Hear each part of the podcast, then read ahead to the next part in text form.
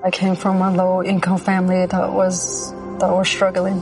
You see how hard life can get. GC became a part of my life because I don't want my family to fall back into that.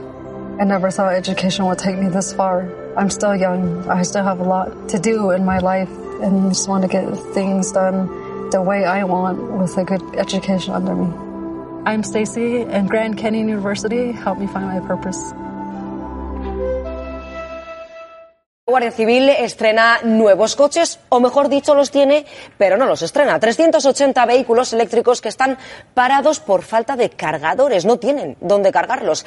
El Ministerio de Transición Ecológica había previsto que los puntos de carga se instalaran en el pasado 2022, pero ya van con retraso. Asociaciones de guardias civiles hablan de chapuza.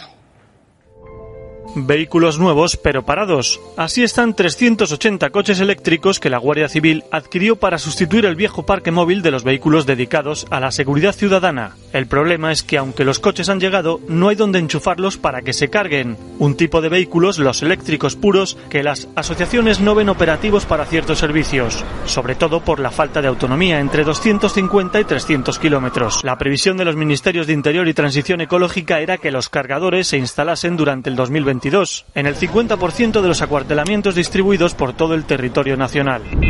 Los agentes además aseguran que les genera miedo poder quedar separados en determinadas persecuciones. Si se acelera más, la autonomía baja. UGC esto es una verdadera chapuza. Operativamente no sabemos cómo van a resultar, ya que la autonomía de estos vehículos es muy reducida, por lo que los guardias civiles tendrán que parar su servicio para realizar una carga extra del vehículo eléctrico.